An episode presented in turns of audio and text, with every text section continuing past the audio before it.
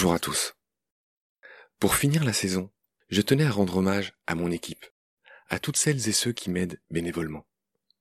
Baleine sous gravillon est très demandant en temps, et sans ces bénévoles, ce podcast ne serait pas devenu ce qu'il est aujourd'hui. Parmi les bénévoles, j'ai la chance d'avoir une équipe de nettoyeurs. Victor, nettoyeur. Ces nettoyeurs expurgent tous les épisodes des hésitations, des pètes de son, des respirations un poil trop glaireuses, de toutes les répétitions, les e, les erreurs, les miennes, comme celles des invités. Il en reste encore, et beaucoup de coupes sont encore imparfaites, vous les entendez sans doute parfois. Mais sans eux, vous écouteriez des épisodes 20% plus longs, et 50% moins agréables. Un travail de l'ombre, mais essentiel. Vous n'en êtes peut-être pas conscient, mais vous le serez désormais davantage. Qui sont ces baleineaux qui s'activent sous le gravillon? C'est parti.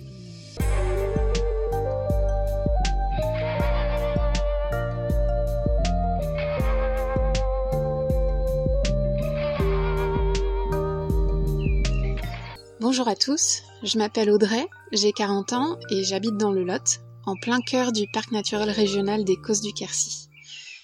Quand j'étais petite, j'avais plein de rêves pour le futur. Je voulais protéger la nature, être journaliste et aussi habiter dans une cabane. Et puis j'ai commencé à travailler dans le tourisme à l'âge de 18 ans et j'y suis restée plus de 20 ans. Puis j'ai décidé de changer de voie et de faire quelque chose qui correspondait mieux à mes valeurs. En janvier 2022, j'ai rencontré Marc lors d'une table ronde organisée par le collectif des ruraux pas chasseurs lors de laquelle nous avons enregistré un épisode bonus qui s'intitule Convivence en forêt, que je vous recommande d'ailleurs d'écouter. J'ai commencé à écouter Baleine sous gravillon que très récemment en fait, alors que je n'écoutais jamais de podcast avant. Donc c'est assez difficile pour moi de choisir mon épisode préféré, mais certains m'ont marqué plus que d'autres. Je me rappelle notamment de ceux avec euh, Lamia et Semlali qui font partie de ceux que j'ai écoutés en premier, parce que euh, j'admire Lamia, j'aime sa ténacité, son courage. J'ai beaucoup aimé aussi l'épisode avec Pascal Derme sur l'écoféminisme, ou encore euh, récemment ceux avec Hélène Touy. Donc oui, que des femmes dans ma sélection, peut-être parce que pour moi l'écologie et le féminisme sont étroitement liés, et j'ai l'impression que les femmes portent ce combat depuis la nuit des temps, et qu'elles sont vraiment faites pour prendre soin du vivant.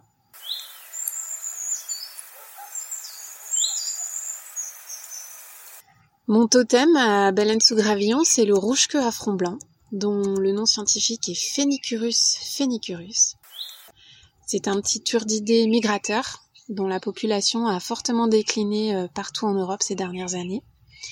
Marc m'a choisi ce totem parce que un jour, on était ensemble en balade autour de mon village et on a pu longuement observer cet oiseau on n'arrivait pas à l'identifier au début, alors il ne bougeait pas, il n'avait pas l'air effrayé euh, par notre présence. Il passait de branche en branche en frétillant de la queue de manière euh, très significative. Il était là au bord du chemin, sur des petits troncs mousseux, juste à notre hauteur. Et on n'était pas d'accord sur l'identification de cet oiseau. Donc Marc a d'abord pensé au tarier pâtre, mais en vérifiant sur nos téléphones, on a vu que le tarier avait bien les mêmes couleurs, mais pas aux mêmes endroits. Il a un collier blanc, alors que l'oiseau en face de nous avait le front blanc. Je pensais au rouge-queue à cause de sa queue qui frétillait, et puis Marc a pensé au gobe-mouche parce que leurs chants sont assez similaires.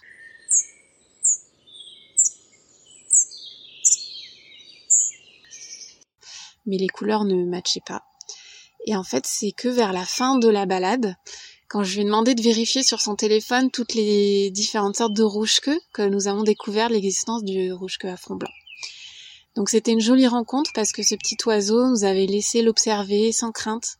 On était vraiment proche de lui, il n'était pas parti, ça avait duré euh, cinq bonnes minutes. C'était mi-avril, alors peut-être qu'il était proche de son nid et qu'il montait la garde, je sais pas.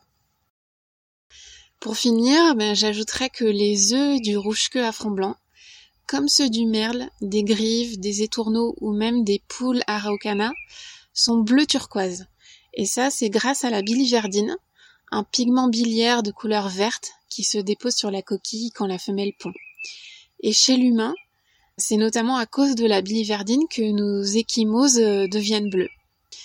Voilà, je vous souhaite à tous de jolies découvertes à l'écoute des podcasts de Baleine sous Gravillon ou bien sur nos réseaux sociaux ou sur notre site internet. Je vais terminer par une citation.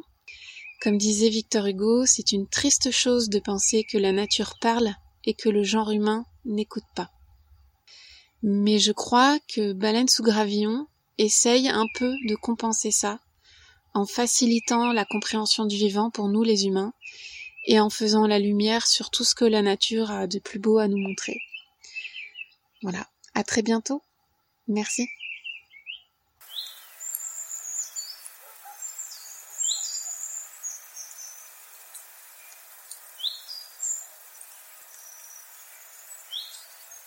Bonjour à tous, bonjour à toutes, je m'appelle Benjamin, j'ai 27 ans et j'habite Montpellier.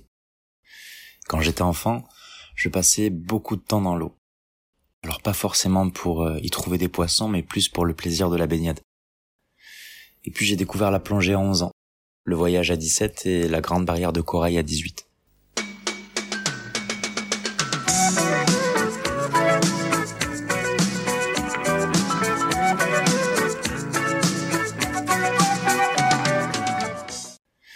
Forcément, cette sensibilité pour le milieu marin et le non-humain m'a beaucoup orienté dans le choix de mes études même si j'ai jamais vraiment pu choisir entre la science de la vie et la science de la société. À tel point que j'ai finalement choisi de pas choisir et de conjointement étudier les deux. Donc l'écologie scientifique d'un côté et le droit de l'environnement de l'autre. Ensuite, j'ai eu l'opportunité de devenir médiateur milieu marin au sein d'une petite association d'éducation à l'environnement dans le nord de la France. C'est d'ailleurs comme ça que j'ai découvert Baleine sous gravillon, en préparant mes propres animations. Merci Marc. Ce qui me plaît le plus dans Palen sous Gravillon, c'est cette obsession pour la pluridisciplinarité. Il n'y a pas de frontières dans les savoirs et ça, ça fait du bien.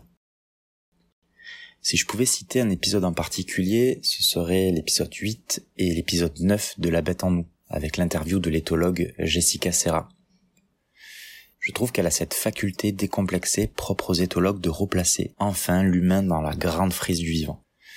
Et ça aussi, honnêtement, ça fait beaucoup de bien. Ensuite, je citerai bien sûr la série sur les cachalots et l'entrevue avec euh, l'océanopoète François Sarano. Sa voix, son sens du récit et son travail auprès du clan d'Irène euh, Gueule Tordue sont juste remarquables. Le cachalot est le maître du lieu. Le calmar n'a nulle part où s'accrocher. C'est pas une pieuvre. Et donc, il ne peut pas attirer le grand, le puissant cachalot dans les profondeurs. Et le cachalot sort à tous les coups gagnant. Mon totem au sein de Baleine sous Gravillon, c'est la sterne arctique. J'ai eu la grande maladresse une fois de planter ma tente sur une nichée de sterne arctique et de me faire légitimement réprimander et piquer l'eau du crâne par toute une colonie.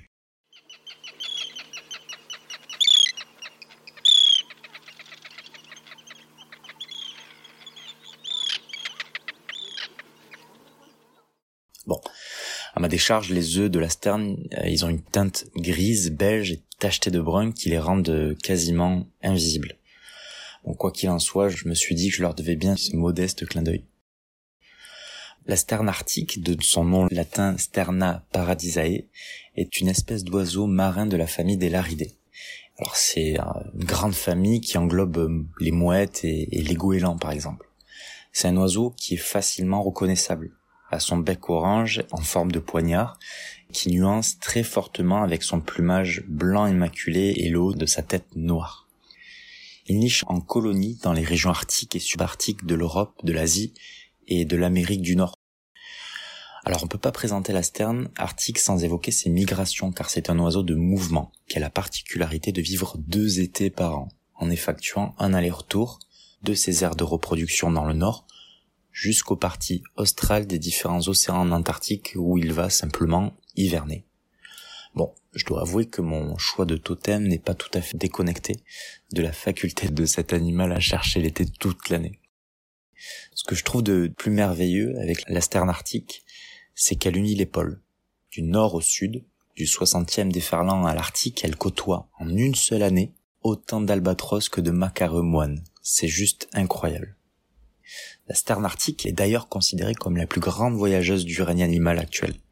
Si on prend par exemple comme référence une longévité de 30 années, son carnet de vol peut afficher en fin de vie un total de plus de 2,4 millions de kilomètres parcourus, soit l'équivalent de trois voyages aller-retour sur la Lune.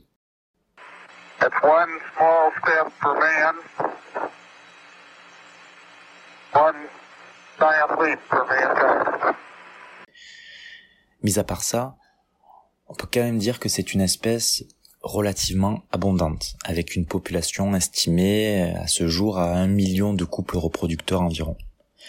Les tendances de l'évolution de ces populations, elles sont pas très bien connues, mais la seule chose dont on est certain, c'est que son exploitation par l'homme dans le passé, notamment dans la plumasserie, qui est l'activité qui consiste à concevoir des objets à base de plumes, ont considérablement réduit toute sa population méridionale.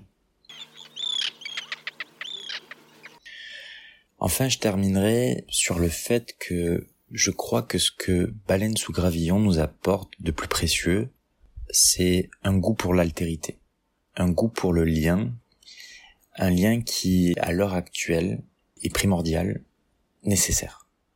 Voilà, je vous souhaite une très bonne écoute. À très bientôt. Au revoir.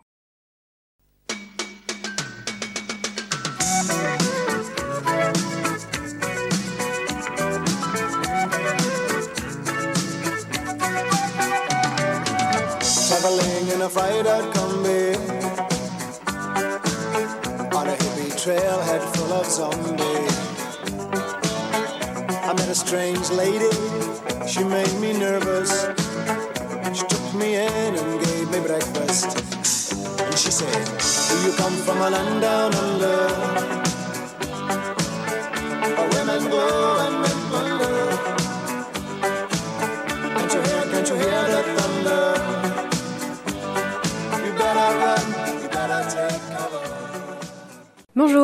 Euh, je suis Enola Johnny, j'ai 20 ans et euh, je suis bretonne.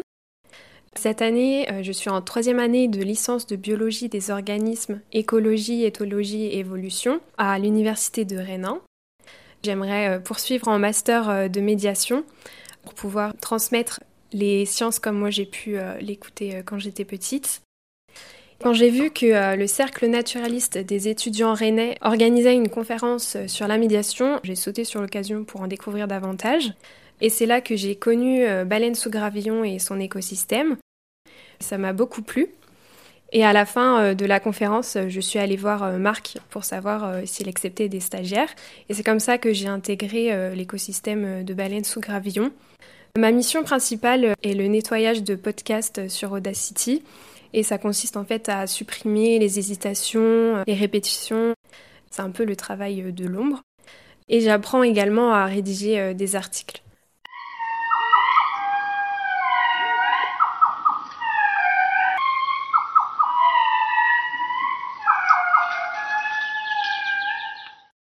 Euh, maintenant, je vais vous parler de mon animal totem qui est le microcèbe de Madame Berthe. En fait, depuis toute petite, euh, les lémuriens, ils m'ont toujours euh, marqué. Je l'ai suggéré à Marc et il m'a attribué le plus petit. Donc le microcèpe de Madame Berthe tient son nom de Berthe Rakoto Sami Nanana, qui était une primatologue de Madagascar. Donc chez les primates, on a deux grands sous-ordres, les strepsirrhiniens et d'un autre côté les haplorhiniens. Les haplorhiniens c'est globalement tous les grands singes, les singes, et euh, notamment euh, nous-mêmes, les humains. Les strepsirrhiniens, c'est globalement tous les lémuriens, les galagos, les loris et les ayailles. Une grande partie des lémuriens sont nocturnes. Ils ont notamment des adaptations comme les yeux très grands, tout ronds, ce qui leur permet de mieux voir euh, la nuit. Son odorat et ses oreilles très développées permettent de percevoir et sentir leurs euh, proies qui sont des tout petits insectes. Le microcèpe de Madame Berthe a été découvert très récemment en 2005. Il est donc très peu connu euh, contrairement aux autres espèces de lémuriens qui eux sont très étudiés. Il vit seulement à Madagascar dans la forêt de Kirindé il occupe une petite aire de répartition. Et en plus, actuellement, c'est une espèce euh, en retrait, très fort déclin. Il n'y a que 8000 représentants de cette espèce à Madagascar. Petit fun fact, le microcèpe de Madame Berthe va changer de poids en fait selon euh, les saisons. Merci beaucoup de m'avoir écouté et à bientôt à l'écoute de Baleine sous Gravillon. Salut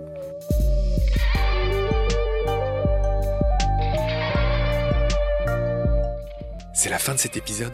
Merci de l'avoir suivi. Pour continuer, nous avons besoin de votre soutien.